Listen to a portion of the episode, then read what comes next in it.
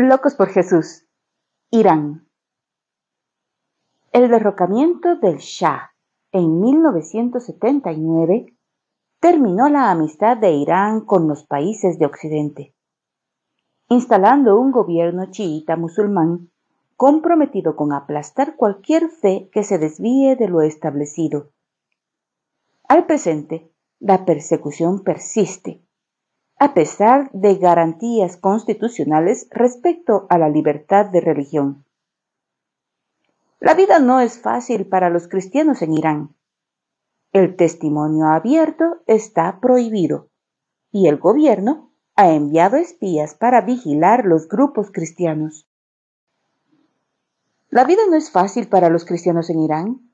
El testimonio abierto está prohibido y el gobierno ha enviado espías para vigilar los grupos cristianos. Los creyentes sufren discriminación en la educación, en el empleo y en la posesión de propiedades. En los últimos años, varios pastores han sido asesinados. No se permite que las organizaciones misioneras entren en Irán, pero un creciente número de musulmanes se han convertido al cristianismo. También existe la posibilidad de evangelizar a los millones de iraníes que viven en el extranjero, incluyendo los más de dos millones que residen en los Estados Unidos.